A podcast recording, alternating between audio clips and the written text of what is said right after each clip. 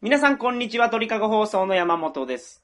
皆さん、こんにちは。六流作家の桜剛です。よろしくお願いよろししくお願いしまます。桜さん、本について言いたいことがあるそうなんですが、本を出すっていうことは、はい。そう簡単なことじゃないんですよ。まあそうでしょうね。ええましてや本を出して、黒字になる冊数を売るっていうのは並大抵の苦労じゃないんですね。あーなんか、最近段階の世代が退職して、自分のその歴史を、はい自叙伝っていうんですか、出しませんかとうん。いうのを印刷屋に言われて、出したお父さん結構いるそうなんですけど、はいはい、は軒い。並み赤字らしいですからね。まあ、それはそうでしょ うね。自費出版っていうことですもんね。そうです、ね。なかなか自費出版は厳しいですよ。そのサラリーマンのおっさんのその歴史を綴った本、うん。なかなか売れないですからね。まあちょっと甘く考えてるところ がありますね、皆さん。えーまあ僕に対してもね、はい。お前みたいにインド人をバカにし てね、下痢とトイレの話ばっかり書くような、はい。そんなど下品な本なら俺でも余裕で書けるんだよ、バカ野 郎と。そう言いたげな目でいつも山本さんは僕を見ていますけれども、僕そんなこと思ったことないですよ。俺の書く旅行記の方がお前よりずっと面白いんじゃ、いやいやいこやのカスが。といや、旅行記なんて僕書いたことないです。書けないですから。でも書いたとしたら、もう、全然俺の方がお前のカスの文章より面白いよと言わんばかりの表情で、いつもこの世間知ったつもりのサラリーマンとして有 名な山本さんは、僕を上から見下していますが、いやそうそれは簡単なもんじゃないです。それは被害妄想ですね。そういう風な表情やと思ってたんですかはい。いつもそんないや表いや情してそらんっしゃそるんかならこと考えてないですよ。あ、そうだったんです全ね。然考えてないです。はいはい。あちょっと逆に取っちゃったかもしれないです。 本当は尊敬してくれてたんですね。まあ、それはどうかわからないですけど。あ、そうでもないということです ね。いや、本を書くということに関してはですね、もう僕、生まれ変わっても勝てないと思いますわ、桜さんには。あ、本当ですかはい。あのーまあ、あの、そう簡単な話じゃないということなんですよ、つまり。そうですね。はい。うん。まあ、言っときますけど、下痢とトイレの話ばっかり書いてるのに、うん。本が出版できているってことは、僕の本は面白いということなんですよ。まあ、出版できてますからね。はい。普通は下痢とトイレの話ばっかり書いた本なんて出版が認められないですからね。あー、なるほど。下痢とトイレの話が大半を占めてね。しかも現地時にアホだボケだの悪態をついてる旅行記なんはいてはい、普通は出版社が会社の威信にかけて発売を認めないですよ。まあ、そりゃそうですわね。にもかかわらず出版されてるってことは、まあなかなか面白いっていうことなんですよ。ほうほうほうほでも最近じゃ僕も下品じゃない本も出すようになったですからね。うまあ、そうですね。ついに僕も小説家ですよ。はいはいはいはい最初は僕は六流旅行作家という肩書きだったですけどね。はい。はい。今ではそんなちんけなもんじゃないですよ。サイエンス作家になったじゃないですか。ほんと一回ね。はいはういはい。ん。だからどんどん肩書きは成長していくんですよ、そうやって。はい、今は何なんですか、じゃあ。今は、六流トラベルサイエンスノベリストですね。あ、六流のままなんですかそこはなぜか取れないっていうね。あー六流の後がどんどん成長していくっていう。あ。六流はけど、どこにかかってるんですそれは旅行作家にかかってるんですよね。。トラベルサイエンスノベリストにかかってますね あ、そうなんや。えあ、えで全部六流。まあ、トラベルライター、サイエンスライター、ノベリストはい3つありますけど、はいはいはい。まあ全部に六流がかかってる。ああ、なるほど。まあただ3つありますからね。はい。 3本の矢ですよ、これもまた。ああ、一本やったら、 1本で、1個では六流だけど、はい3つ合わされば18流になるっていうね。いや、数増えると良くないんですけどね。そうでしたっけ数減る方がいいんですよ。 そうか。じゃあ3つ足して18流っていうのはダメになっているっていうことですね、ダメになってますね。18流って言うともう、ちょっとようわからないですからね。何なのかわからないで すね。2歳ぐらいの子でも16流ぐらいはあると思いますからね。日本語がちょっと喋る、片言の日本語喋れる時点で16流、15流とかなんですからね。っていうか、六流っていうのも、よく考えるとよくわからないですけどね。一流って言うと、もう素晴らしい、エクセレントってことでしょはい。二流が、もうすでにちょっと良くないじゃないですか。そう、そうなんです。よくないですね。二流でね、すでに。え三流って言われたらもうちょっと最悪みたいなイメーえジ、最。悪ですね。まあでも、小学校の読書感想文で、クラスで一等賞を取るぐらいで三流、あぐらあ、いじゃないですかなるほど、なるほど。まあ、作家さんとしてはね。そうですね。はいはいはいで、その後4流、5流、6流でしょ。もう想像がつかない世界になってます ね。バブバブ言ってるぐらいのもんですよ。うん。ただまあ、六流とはいえ、ここまでいろんなジャンルをかけるっていうのはね、はいはい。これなかなかすごいんじゃないですかうん。才能があるっていうのは怖いですね。そうですね。こんなに何でもできちゃうっていうね。はいはいはい小説も随分評判がいいんですよ。はい。はいはいはいはい。そうですね。これはキャラクターとして山本さんが登場してるから、より面白くなったっていうのもありますけどね。いやいや、僕って名前がちょっと出てるだけじゃないですか。いやいや、山本さん名演技じゃないで すか。お得意じゃないですか、演技は。いやいやいや。ね、長年ね、いかがわしいところに行くのに奥さんには仕事の出張のふりをするという、ああそう、白真の演技を積み重ねてきた人ですから。はいはいはいはい。もう素人の演技力じゃないですよ ね。え、それが、その、出てるんですか小説にも。演技力が出てます。うん。その白真の演技を繰り返してきた、その熟練の演技力というものがああ発揮されて、なるほど。評価をおかげさまでいただいてます。僕全然あの、寄与してないと思うんですけど。けど映画化してほしいっていうツイッターもいくつか見ましたよ、僕は。 うん。皆さん山本さんの活躍を見たいんでしょうね。いや、僕じゃないでしょ。ぜひスクリーンで山本さんの白真の演技を見たいという方がいっぱいいらっしゃるという。そういうことではなくて、あの小説が面白かったから、映画にしてほしいなと。ありがとうございます。映画になり得ると思いますけどね、僕は。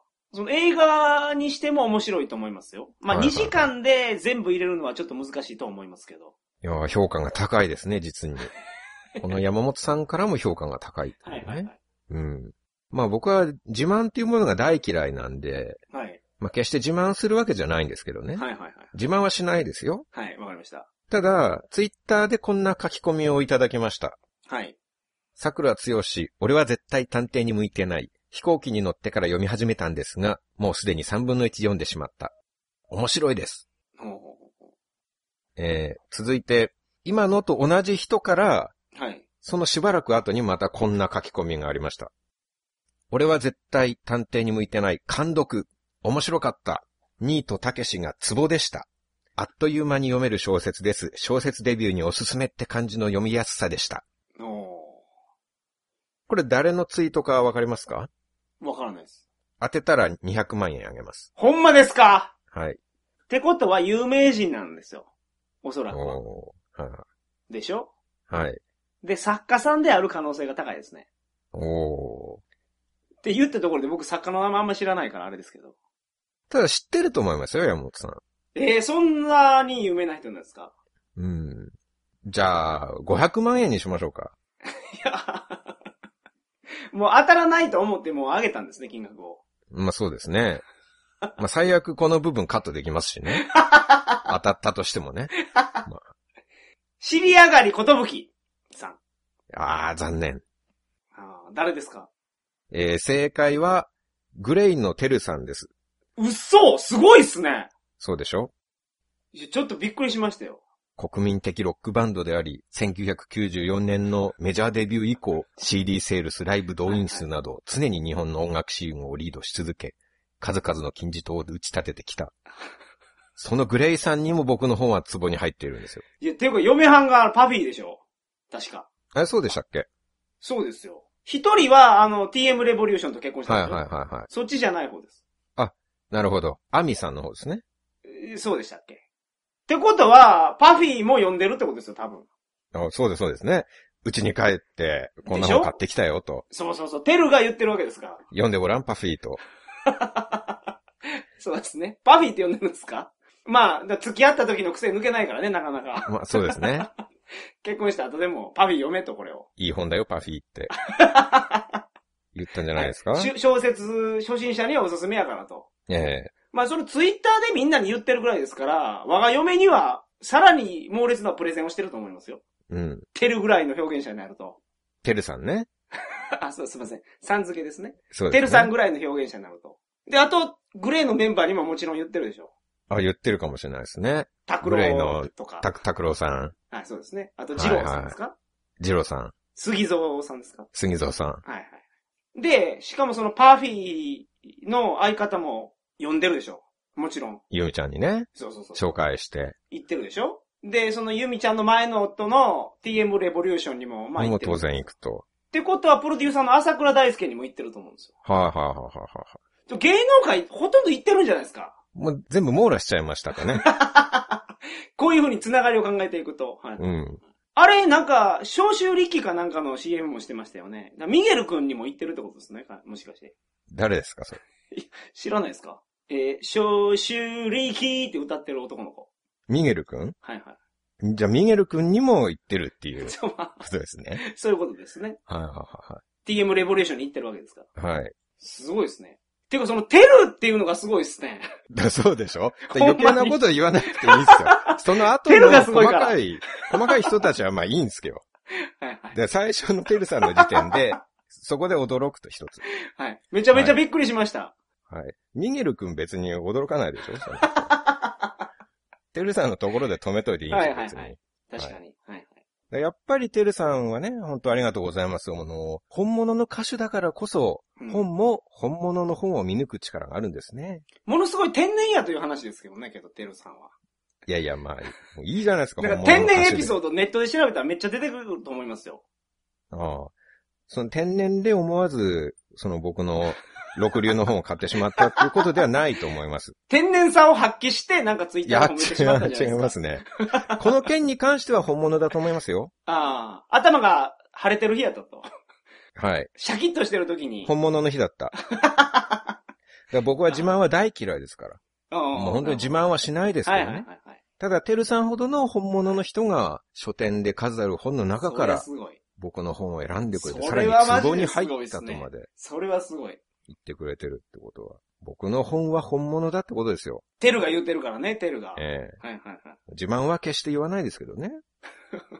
はいはい。わかりました。もうそれはわかりました。はい。まあ事実を淡々と述べるとそういうことになっちゃうんですよ。すごいなそれはすごいなあの、最初の本が売れる売れないの話にちょっと戻りますけど、はい。今時まず1万冊売れる本なんてほとんどないんですよ。そうなんですかええおそらく発売される本全体のうち、万の単位に行くのは数パーセントしかないと思うんですね。それって、週刊誌とか覗いてるんですよね、もちろん。は除いてですね。その単行本とかいう話。はいはい。文庫本単と行かそういう本、話。文庫本。ただそれでも、週刊誌除いても1日につき200冊から300冊ぐらい新刊が発売されていると言いますからね。でほとんどの本は実際売れてる数で言ったら1000とか2000とか数百とかそういう売れ方だと思うんですよ。数百そんなことはないでしょいや、ありますよ。えそれこそおじさんの自伝とか言ったら数百もいかないで すよ。いや、あ数百いったらすごいでしょう。段階の世代の普通のおじさんの自伝がね。あ、はいはいはい。そりゃそうでしょせいぜい知り合いに配るぐらいですう。ね、はいはいはいで、僕は幸いにも、まあ、1万部以上売れた本は何冊かあるんですけど、はい。はい。やっぱり簡単じゃないんですよ、1万部っていうのは。ああ、そうなんですか。もう半年も部屋に閉じこもって、膨大な量の原稿を書きね、 プロの作家として全精力を注いで、はあ、はあはあ、何度も書き直して遂行をして、はいはいはいはい。血へどを吐くような苦労をして、それでようやくギリギリ1万部売れるかどうかっていうね。 あの、一番初めって何部するんですか基本的に。デビュー時は、はいまあ、5000もいかないですね。ああ僕は。3000部でしたから、最初は。ああ、で、それが全部売れて、第2版が出て、そういうことですね。第3売れ版たがら、出て、っていう感じでやっていかないと、1万部にいかないってことですね。い。はいはい。そうです。あ初版1万部っていうのは本当に名のある作家さんで出ないと無理ですかああらあ、。そうなんですか。はい。ああもうそれぐらいプロですら本を売るっていうのはとてつもなく難しいものなんですよ。はいはいはいはい。それをね、うん。先日発売されたビッグダディの妻美奈子さんがね、はい。 さらっと片手間で書いたエッセイがいきなり30万部のベストセラーになったらし いです。ええやないですか。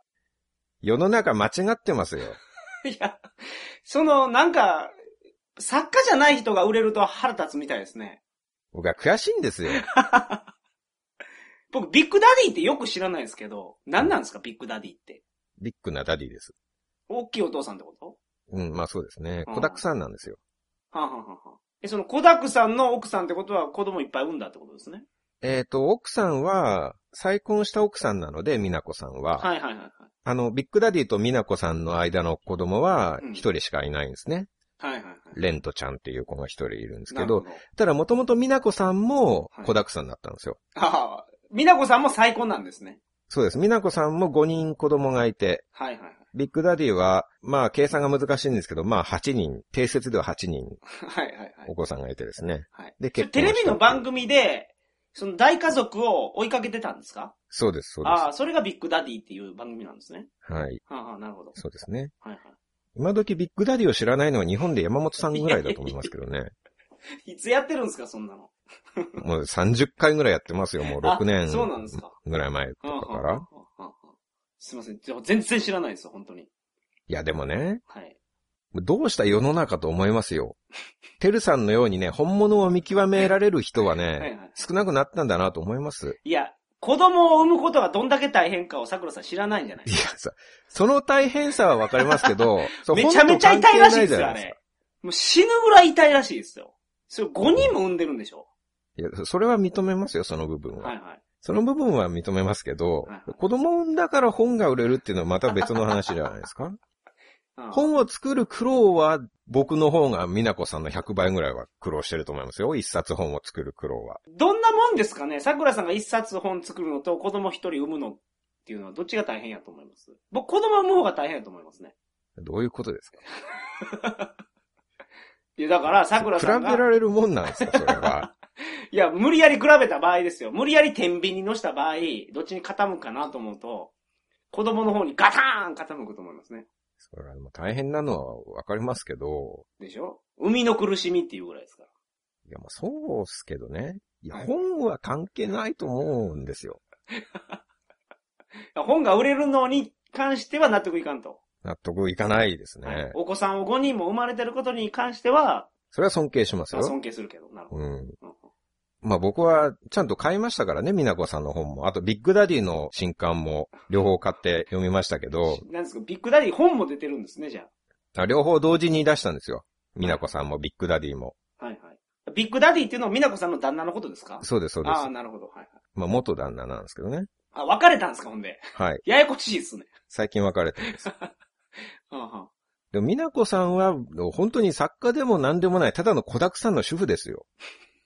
あはい、僕が苦労して書き上げたね、下痢とトイレの面白話満載の本よりね、はい。ただの子沢山の主婦の自伝の方が面白いって言うんですかいや、それ内容読んでないからわからないですけど、どうやったんですか面白くなかったんですかまあ、その波乱な人生は面白いですけど、で波しょ乱万丈な人生は生ねは。いはいはいただ僕だったら3日ぐらいで書けそうだなっていう気はしましたけ ど、ちょっと失礼ながら。まあ、その、テレビでそうやってやってるってことは、広告は強いですよね。それはそうっすけどね。んだって、まあ、美奈子さんは腹を痛めた大事な子供の話を一生懸命書いてるかもしれないですけど、僕だって腹を痛めた大事な下痢の話をね、必死に書いてるわけですそうよ。ですね。はいはい。痛さのレベル違うと思いますけど。でも美奈子さんが子だくさんならこっちだって下痢だくさんですか らね。子だくさんより下痢だくさんの方が面白いでしょうん。 いや、まあ、まあ、人によるんじゃないですか。どっちが面白いか。そうですかね。はいはい。僕は下痢だくさん派 だな。でも出した分量としてはぼる僕の下痢だくさんの方が勝ってると思いますけどね。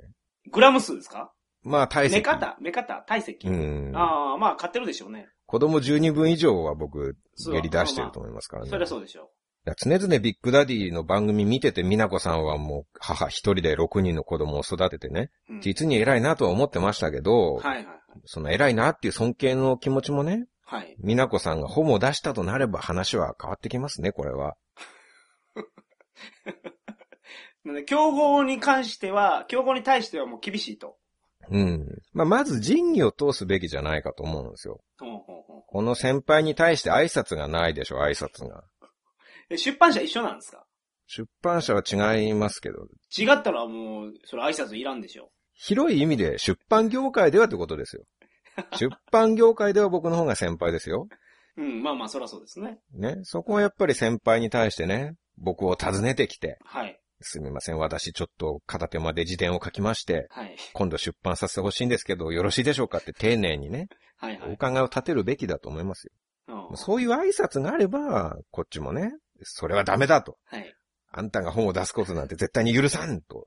いや、許さないんじゃないですか、挨拶機でも。まあ先輩としてそれはまあ ね、アドバイスの一つもしてあげますよ。うん。そんな簡単なもんじゃないぞと。いや、簡単に売れてるんでしょ、でも。そんない素人が自伝を出して売れるような世界じゃないから、やめとけと。 や、売れてるんじゃないですか。めっちゃ売れてるじゃないですか。なんでですかなんで売れてるんですかいや、それ知らないですけど。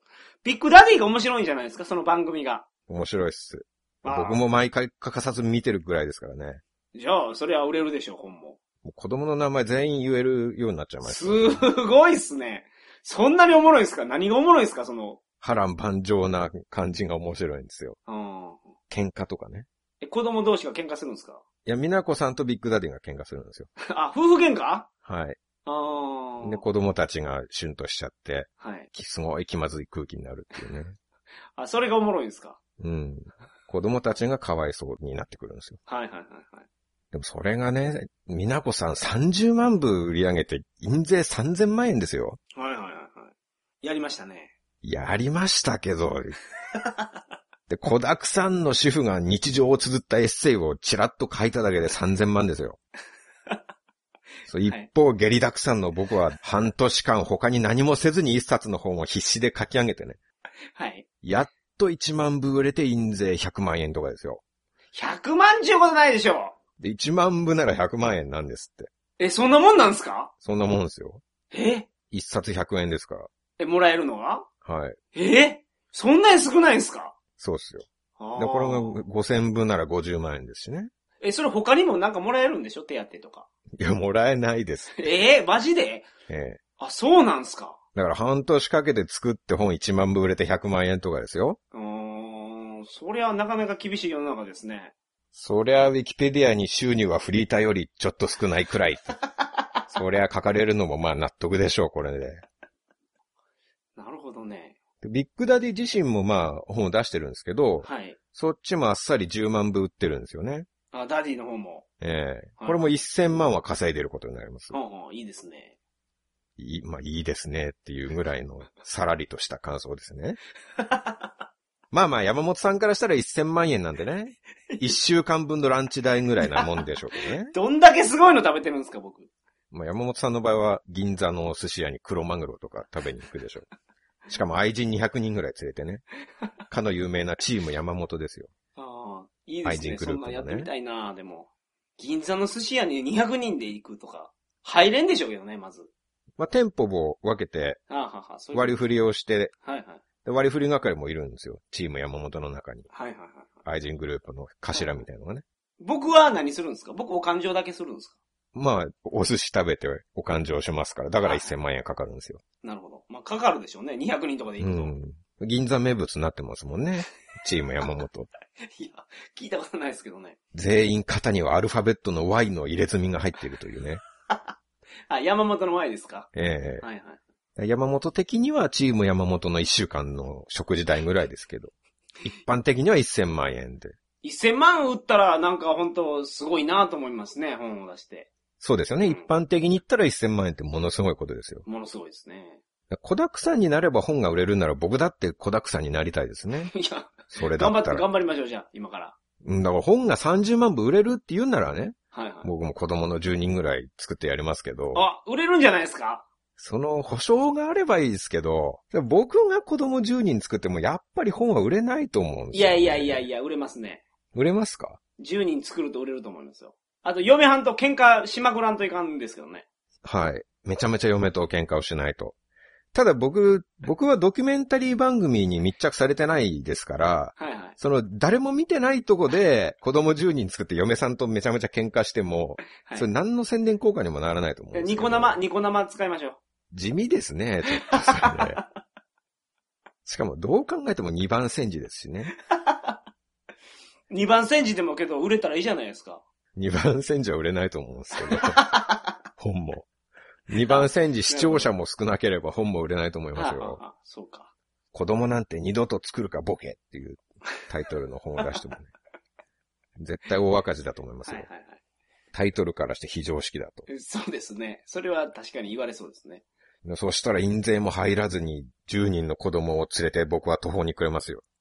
10人育てていくのは生半可なことじゃないでしょそりゃそうでしょまあ、半分の子供は山本さんの家に預けるとしてもね。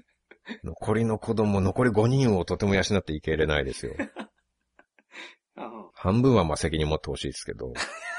まあ、預けていただけるんやったらしっかりとした教育を施して。立はい派はいな、はいはい。あの、成人にしますよ。本当ですかはい。山本流のそうです。人を人とも思わず、貧民から搾取をし続けるような、そういう人たちに育つと思いますけど。でここ何年かは、サッカー選手も本出して、はいはい。相当売ってますよね。誰が出してるんですか長谷部、長友、内田。あ出してますねああ、ありますね。あ、僕も表紙だけ見たことありますわ。全部ベストセラーになってますよ。うーんもう、君たちね、サッカーで日本代表になってね、はい。ヨーロッパで活躍して大金持ちで確実に女子にもモテまくってるの にね、まだ足りんのかと。まだ欲しがるのかと。うんこの僕のようなモテない引きこもりがね、はい。やっと出版会という自分の居場所を見つけて、はい。何千部ずつ細々と売っていこうという時にね、ここでもまたサッカー部出身の奴らが、はいはい。脇からさらっと登場して、一瞬にしてごぼう抜きにして、話題と読者をかっさらっていくんですよ。はいはいはい。サッカー部の人間っていうのは、あれですか他人のものをすべて根こそぎ奪わないと気が済まないんですかいやねそれ、被ってないでしょその、読者さんが。桜さんの本読む方と。でも予算っていうのがありますからね。うん、なるほさあど。本屋に、ちょっと桜剛の本でも買いに行くか、つって言って、はいはい。 1500円だけ持って行ってね。はいはい。あ、長友の本だと。これ読んでみたいな。これ買おうってなったら、もう桜剛の本なんかどこへやらですよ。 ああ、なるほどね予算がないのかはいはいはいはい。ああ、まあそう言われてみればそうですね。お父さんの小遣い、最近少ないですからね。う。そうですよ。はい。自分を基準に考えちゃいけないですから、小遣いも。 いね、それは週1000万使える人は 関係ないかもしれないですけど。はいはいはい。なるほどね。でももういいじゃないですかね。もう日本代表になってるんですよ。はいはいはいはい。何億と稼いでるんですよ。もう僕ら弱者をいじめる必要ないじゃないですか、これ以上。まあ何億と稼いでるでしょうね。でしょうん。まあ、稼十いでる分でしょうけど幸せな人生を送ってるじゃないですか。それ以上何を求めるんですかいや、サッカー選手ってどうかわからないですよ、幸せか。プレッシャーとの戦いやと思いますしね。うん。まあ、それはサッカーでプレッシャーと戦っててくださいよ。じゃあ、気晴らしに本出させてあげてもいいじゃないですか。いや気晴らしなんすか彼らのものが。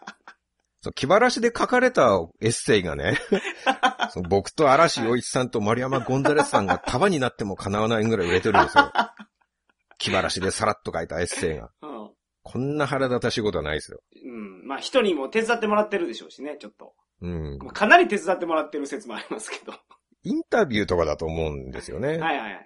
中のどれかは。うんうん。それこそ練習の合間に何時間喋って、それをライタはーいはいはがい本にしてっていう可能性も、まあわかんないですけどね。気晴らしそういう可能性もあるって。はい。気晴らし でと。なんかもう、虚しいで すよ。僕が何年も人生をかけてやっていることがね、はい。もうまあ、かれこれ7年もね、一心不乱に本を書いてきて、いや、だから逆に考えましょうよ、桜さん。ネガティブに考えるんじゃなくて。俺も、日本代表になったら本が売れるんやっていう風に考えたらいいんですよ。はあ、はあはあはあサッカー日本代表に入ってね、ええ、スタメンで、まあ、フォワードの位置にしましょうか。桜さん背高いから。ポストプレイ専門でね。いやポストプレーとかヘディングで行く感じにしましょうよ。はい、はいはい、で今、前田が取ってるポジションですよ。なるほど。あ、このポジションさえ取れば、うん。本がベストセラーになるってことですよ。何番分も売れるってことですよ。なるほどね。うん。そうか。それはポジティブな考え方なんです かね。考え方のみの話ですよね、それ。実現性ゼロの話です。いやいやいやいや。まだ10人の子だくさんになる方が現実味ありますよ。年齢的にちょっと厳しいですからね、桜さんは。そうでしょ次のワールドカップ逃したらちょっと厳しいと思いますよ。今僕が5歳だとしても厳しいと思いますよ。5歳から15年僕がどんだけ特訓してもちょっと無理だと思いますけどね。まあけどそういう風に考えればちょっとね、あ、本売れるんかと。そういうふうに全然考えられないですから。全く考えられないですね。ああいや、もうそ僕うも苦労はしてるんですよ、それなりに。そうはいはいはい。ジンバブエで全財産盗まれてね。ああはあはパレスチナ自治区では下痢でバスを止めてね。あはいはいはい。ガラパンゴス諸島では船酔いでゲロを吐きまくって、はい。そうしてある意味命がけとも言える苦労をして、うんうんうん。出した本の今までの合計の売り上げですら長谷部選手が気晴らしで書いたエッセイに一瞬にしてごぼ抜きにされるって。長谷部なんて下痢でパレスチナ自治区のバス止めた経験とかないと思いますよ。それはないでしょそんな苦労はしてないと思いますう。よ。それす、ものすごい苦労ですね。ガラパゴス諸島でゲロを20回ぐらい入ったことも多分ないと思いはまいすはいよ。はい。それなのにこの売り上げの差は何なんですかうん。僕の存在なんて長谷部の足の小指ほどのものですかいやいやいやいや。テルが認めてるじゃないですか、テルが。グレイテのルテさルんが。、テルさんがね。はいはいはいはい。そうか。テルさんは長谷部は認めてないかもしれないですけ どね。まあ認めてるかもしれないですけど、少なくとも桜さんは100%認めてるわけですよ。そうですよね。長谷部は認めてるかどうかわからないという状況ですから。まあ桜さんの方が確実に勝ってますよね。テルさんに認めてもらっても売り上げにつながらないのが悲しいですね、これは。 テルがもっと頑張らんといかんですね、だから。そうまあそうですね。テル頑張れってちょっと言っといた方がいいんじゃないですか、ここで。うん。返信しとこうか な。あの、もっと言えパフィーさん、パフィーさんによろしくお伝えくださいと。あ嫁も言えっていうふうに。パフィーにも送っといたらどうですかパフィーさんにもね、はいはいはい。アミさんにもぜひよろしくおそう、伝アえミくさんだに、そうさそいうと。そうそう。テルさんがこう言ってますけど、あなたはどう考えてるんですかと。もっと言った方がいいんじゃないですかと。そうですね。 まあ旦那さんを支えるのが奥さんの仕事ですからね。そう、そういうことを 書いて送ったらどうですか、ええ旦那さんの発言を支持するようなことを、行動をね、奥さんは奥さんで、はいはいはい。まあ、ユミさんなり、西川さんなりに、つなげてくださいと。そういうことですよ。そこまでしないといけないっていうことですね。まあそういう努力の方向もありますよね。でもまあ、努力といえば僕、でも、努力してるんですよ。あの、本を出す時とかね。はいはいはい。最初の本を出すまでには、聞くも涙、語るも涙の苦労話があるんですよ。おー、そうなんですか。まあ、僕、最終的にはあの、アルファポリスっていう出版社のコンテストに応募して出版決まったんですけど、はい。その前に20社以上の出版社に原稿の持ち込みをしてるんですよ。おー、すごいなすごいっすね。インド旅行記の原稿なんですけどね。それって持ち込むときは、その、何ページぐらい持ち込むんですかあ全部書きました。あ、じゃあ一冊分持ち込むんですね。ええははい。あはあはまあ、インド旅行記の原稿を最初書いて、あはいはい。で、アポなしで行くんですよ。おー、なるほど。皆さんね、アポなしで持ち込みに行くっていうのはもう、これはもう恐ろしいほどに精神力を使う行動ですよ。そうでしょうね。もうそもそもほとんど出版社は持ち込み募集してないですから、はいはいはいはそれが分かってなお持ち込みに突撃するっていうのはね、い。もうう。本当に嫌なんですよ。素晴らしいじゃないですか。すごいですね。そうですね。はい。山本さんすごいっすねしか言わないですからねい。や、すごいじゃないですか。すごいっすね以外のこの賞賛の表現方法ももうちょっとあ何か作ってほしいで すめっね。ちゃすごいっすね。そう。 あなるほど。階級がちょっと上がりましたね。 はい。あの、出版社の前まで行って、はい。そこから電話するんですよ。ほうほうすいません、本の原稿の持ち込みに来たんですけど、つって。はい。で、そうすると、まず、あの、持ち込み受け付けてませんのでって言われるんですよ。はい。で、そこで、あの、実はもう御社の入り口まで来ちゃってるんですってほ。うほうほうほなんとか、あの、もう、すぐゴミとして捨てても構わないんでう。、はいはいはいはい。受け取るだけ、せめて受け取っていただけないでしょうかっはいはいて言うと、まあ、しぶしぶ入り口まで来て、受け取りに来てくれるっていはい。はいうはいはい。形だったんですけどね。はいはいはい。でも、電話をかけるっていうのが勇気が出なくてね、うん。そのけど、け、電話かけて編集部にすぐ繋いでくれるもんなんですか編集部の電話番号が載ってるんですよ。ああ、そうなんですか。あうんあの、本の最後の方に載ってるんです。はいはいはいはい。だ受付に直接行くとカキンって跳ね返されるんですよね。はあ、はあはあはあ、受付の人っていうのはそういう権限が全くないああ人ですかそうでしょら、うねうん女性、受付の女性とか、うんうんうんもうとにかく帰れと。いや、確かに僕営業の仕事やってますけど、え新しい新規のお客さんに電話かけるときえに、はい。その、担当者につなぐのが一番大変ですもうんうんうんうん。ん。受付の人に断られたり、はい。いませんとか、担当者の名前知ってたらいいんですけどね。うん、うん。何々さんお願いしますでつなげるはけいど、はいはい。その名前知らないですからね。そこにつなぐのが一番大変ですもん。決済がある人にそうそうつなげるのが大変ってことですよそういうね。こはいはい。まあ、僕のモットーは他人に迷惑をかけないじゃないではいすか。だから、もう、だってね、相手はお仕事中の忙しい人ですから、その編集者にいきなりで電話かけて、うんうん持ち込みに来たんですけどっていうのは、もう迷惑行為以外の何者でもないじゃないですか。そうですね。相手の状況とかいろいろ考えちゃうんですよ。はあはあはあはちょうど今編集者さんはこれから喫煙室にタバコ休憩に行こうとしてるところかもしれないなとあか、うんうんうんじゃあいいじゃないですか。いや、それは大事な休憩時間を奪っちゃうわけじゃな いですか。うんそれは迷惑だなってね。なるほまあ女性編集者だったら、まあ今日は早く退社して、チーム山本の愛人大集合、超豪華ディナーパーティーに参加しようとしてるかもしれないなって。ど。はいはい。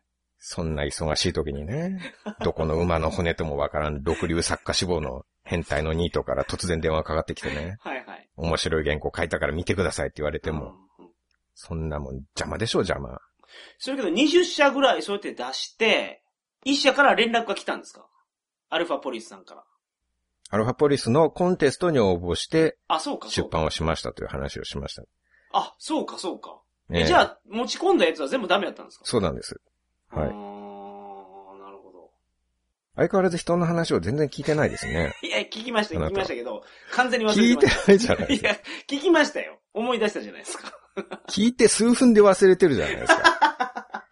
よくありますね、そういうこと。巷では聞き上手だと噂になっているあの山本さんが、鳥かご放送の山本さんって本当に話を聞き出すのがうまいですね、という。聞き出すのはうまいじゃないです書き込みもあるかぐ。らいの。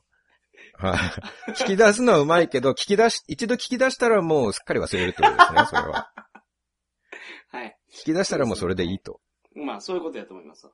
あーあそうか。それは大変な、あの、努力をされましたね。そうでしょはいはい。あの、もう携帯で、その番号を入力するんですけど、電話番号を。はいはいはい。その発信ボタンを押せないんですよ、怖くて。勇気が出なくてうん。うんもう出版社のビルの周りをぐるぐる回りながらね、うんうんうん。 30分ぐらいためらってね。うんはいはいはい。もうボタン、この親指を動かすだけで電話がかけれるのに、うん。でもそれで編集部の人に迷惑がかかるとか思うと、最後の一歩の力が出ないんですよ。うんもう神に頼んでましたね。神を我に一瞬の勇気を与えたま えと。この親指を動かす勇気をと。はいはい。だから、営業の仕事してる人ってほんとすごいなと思います。そういうこと毎日やってるわけでしょまあ、毎日じゃないにしても、ほとんど、まあ、そんな感じです。そうでしょ、はい。メインがそれですよね。本当になんか尊敬するっていうか、営業のお仕事をする人っていうのは、相手の迷惑とかそういうことは基本的に考えないんですかね。いや、だから、向こうが、その、得するような提案を持っていくんですよ。はだから出版社にしてもですよね、桜さんの本が、まあ、1万部とか売れてるわけですから、結果的には得したわけですよね。出版社も。あ。まあ、そうっすけど、はいはい。得するかどうかっていうのって事前に確証が持てないものでしょ得しますよって言うだけじゃないですか。まあね。はいはいはいはい。そうですよ。損失を補填できるわけじゃないですから、はいはい。それをどのくらい確信を持って言えるかっていうことで、こっちも確信ってないじゃないですか、そんな。いや、まあ、そそれ普通の仕事も全く一緒ですよ、でも。まあ、そう提そう案です書よをね。作って、そうそうそうそうそう。それ、だそれで確信もない中で営業をかけるっていう。しかも相手が見ず知らずの人で今忙しいだろうしね。はいはいはい。迷惑があるかもしれないのにぐいぐい行くっていうのはね。はい。それがすごいなって、それができる。いや、確信持ってるからじゃないですか、だから。いや、まあ、山本さんのようにね、街を歩いてる広瀬良子をナンパできるような、そういう尋常ならざる胆力を持った人間だったら、まあ、営業という仕事ができるんだろうなとあ思いますけど、まあ、言い換えればズうずうしいというね、そういうことですから。はい。こうずうずうしく相手の懐に飛び込んで、はいキ。ャバクラに連れて行って接待とかするんでしょまあ、そうですね。まあ、キャバクラ接待って最近ないですけど、あんまり。そういうことができるっていうのはすごいなと、あー心臓の構造が違うんだなと思いますね。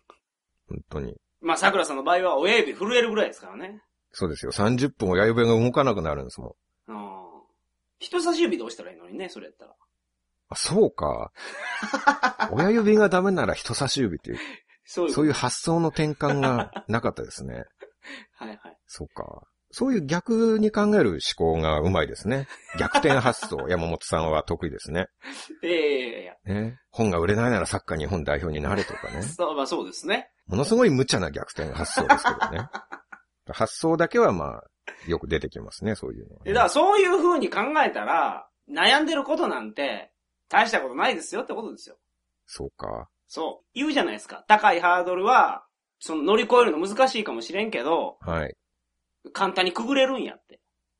おー、なるほどね。うんだからその、これしか正解がないと思ってても、うん。他にも道なんてなんぼでもあるもんですから。じゃあ聞きますけど、はい。世界陸上の110メートルハードルで、ハードルを全部くぐってゴールしたらそれは認められるんですかあれ認められるんじゃないですか、確か。あ、そうなんですかあれ、ハードルなぎ倒しながら走っていっても大丈夫ですからね。はいはいはあ、このなるコほーどスからずれずに走り切ったら大丈夫ですよ。いはい。あ、ハードルをくぐっていってもいいってことか。くぐっても大丈夫だと思います。で、くぐったら遅くなるからみんなやらないだけで。飛ぶと一番早いんですよ、あれ。そうでし ょだから、遅くなるって言ってるじゃないですか。だからそれで地区予選すら勝ち抜けないですよ、どう考えて も。世界陸上どころか。いやいや、わからんっすよ。わかりますよ。身体的に、もうなんかくぐるのめっちゃ得意な人いるかもしれないじゃないですか。四つ足で走った方が早いとか。あの、エクソシストっていう映画あったでしょはいはい。昔。あの、階段降りてきてた女の子いたじゃないですか。ブリッジで。そうそうそうそう、はいはいあの子とか。で絶対、ハードル選手には負けると思いますけど ね。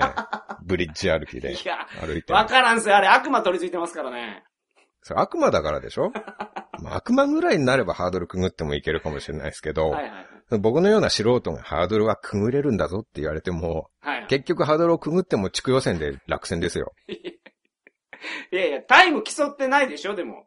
桜さんは。でもハードルを例に出したからには、ハードルっていうものはタイムを競うためのものですよ。ハそれってハーそういドうもんルでしょ走はね。ハード110ル走メートルのハードル走はそうですけど。ハードル層の話で言ったわけでしょハードルっていいうや、ものはハードルってそういうことじくゃぐないれでするんだぞって。ハードルっていうのそうなんはですか違います。壁という意味で言いました、僕は。壁はくぐれないじゃないですか。壁なんですからい。や、穴掘ったら壁壁にれるじゃないですか、穴穴掘ればね。穴掘ればね。そういうことを言っとるわけですよ。穴掘れと。なるほど。高いところ怖かったら穴掘ったらいいじゃないですか。なるほどね。はいはい。発想の転換が必要だとそういうことなんです。そう考えると気楽なもんですよ、人生なんて。悩み事もそんなうじうじ覚えてないですぐ忘れるようにすると。そういうことです。山本さんはまあそういう感じですもんね。人の話もすぐ忘れる から。聞いた話をすぐ忘れるように悩み事もすぐ忘れていけばそういうことですよ。明るく生きられると。はい。 僕はそうはいかないんですよね。ちゃんと覚えてますから僕は。あー記憶力いいんですね。そうですはねいはい。はい。うん誠実ですから。いや、僕も誠実ではあると思いますけどね。いや、違うと思うな。 人の話をもう聞いたそばから忘れていく人がね、はいはい。どの口が誠実と言えるんだと。はい。忘れることもあるってことですね。だからちょっとうっかりさんなところが、助けてやろうかなと。母性本能をくすぐったりすそういるうわこけとでですねす。よ。はいはい。なるほど。桜さんの中にある母性本能をくすぐろうとしたら、まあ、桜さんには全くなかったということですね。僕には母性本能はないです ね。僕は人を許さない人間ですから。人のミスを許しません、僕 は。永遠に追求する人間ですからね。あだから人望がないんですよ、僕は。だから僕の周りには人が集まらない。あ。いや、許したらいいじゃないですか。許しましょうよ。もうそれが難しいんですよね。大人になれないっていうか。ああ。まあそれを踏まえてですね、はいはいはい。まあ何を踏まえるのかわからないですけど、今回最後にちょっと言いたいことがあるんですけれども、はいはい何でしょうか。あの、先週ですね、はい。僕の新しい文庫本が発売になりましおた。素晴らしい。はい。あのー、数年前に出しました僕の2冊目のインド旅行記の、はい。えインドなんてもう絶対に行くか生捨てという単行本があったんですけど、はいはいはいそれが今回文庫になりまして、はい。えータイトルがちょっと変わって、インドなんてもう絶対行くかボケ、なんでまた行っちゃったんだろうとなりまして、生捨てはなくなったんですね。生捨てなくなりました。はいボケになりました。はあはあはあ、なるほど。はい。まあ、料金も半分ぐらいになってますしねお。単行本と比べて。お買い得ですね。はい。まあ、一般的には桜強しといえばインド。はイい。ンドといえば桜強しというように、はあはあはあまあ、インドと桜強しは切っても切れない関係と言われております。はいはいはい。山本さんはキャバクラ接待と切っても切れない関係ですけれどもキ。ャバクラ絶対行かないって言ってるじゃないですか。だかまあ、ということで、ぜひ文庫化されて、値段が下がった、これを機にですね、らはい。えーぜひ皆様お買い求めいただけたらと思います。よろしくお願いします。はい。あの、一冊目のデビュー作のインド旅行記の時にはですね、はい。アマゾンのレビューでインドの魅力が一切伝わってこない本と、うん。星一つレビューを書かれました けど、今回の二冊目も、はい。一冊目同様インドの魅力は一切伝わってきません ので、そこをご了承いただきたいな。はい。この放送を聞いていらっしゃる方は皆さんそれはもう知ってると思いますよ。そう、まあそれを求そうでめてないんですよ。すねええインドの魅力を求めてないですかはい。まあ、インドの魅力は伝わらないですけど、インドのアホらしさはものすごく伝わってくるとそうですね。思います。僕もインドの魅力を伝えようとは強いほども思ってないですか らね。はい。どれだけアホらしいかということを分かってほしいなというはなるほど。ことで、なるほど。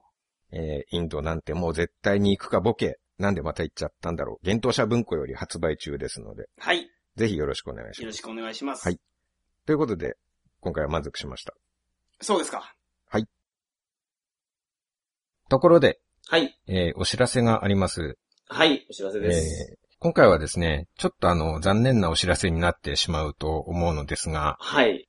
えー今回からしばらくこの桜通信を休止したいと思います。休止というとお休みということですね。はい。はい。えーまあ理由はですね、桜つよしの体調不良なんですが、はい。まあもうちょっと踏み込んだ話をしてしまいますと、してしまうんですね。はい。まあこの際なので、はい。僕がちょっとプライベートでですね、はい。あの、身内の大きなトラブルとか、はい。悲しい出来事に立て続けに襲われまして、ちょっと精神面でぶっ壊れて、はい。今心の病気にかかってしまったような状況なんですね。うん、そうですね。はい。もうこれギャグじゃなくて本当にお医者さんにかかってる状態やと。そうなんですね。で、実はもう何ヶ月も前からそんな状態で、はい。まあただ桜通信は定期配信ということで、なんとかはいはいはい。無理して収録してきたんですが、やっぱりわかる人にはわかるようでですね、何人かの方には指摘されてますし、はい。あと。は自分で編集しててすごいよくわかるんですけど、ほう。ここ数ヶ月の放送はね、僕の喋り方とか、会話の反応の鈍さとか、もう完全に病人なんですね。そうですか。えーんまあ、ひどい部分はなるべく放送では削ってるんですけど、はいはいはいはまあもうツイッターとかで指摘をされたりはしてるんですい。ね。うん。なるほど。で、正直この心の病気という状態で、ちょっと明るい原稿を書いたり喋るっていうことが今かなり負担になってまして、はい。なのでちょっとしばらく放送を休止して療養をさせていただこうと思っております。はい。あの終了ではなく、あくまで休止のつもりですので、はい。どのくらい休止するかっていうのがちょっと僕の復活次第なんで、なんとも言えないんですそけうでどすね。ね。体調によりますので。はい。まあ山本さんが毎週100万円くれるって言うなら、このまま続けてもいいんです けど、まあちょっとこの人はケチなので、そういうことはしてくれない。ケチなので、そんな金ないんですよ、金が。お金があればね、そういうことも。うん。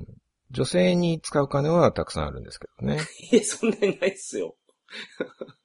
で、まあ、休止している間はですね、はい。ぜひ皆さん、ここは、桜剛の本でも読みながら、ああ、いいですこねう。再開を待っていただければと思います。はいはい。あの、面白い本たくさんありますので。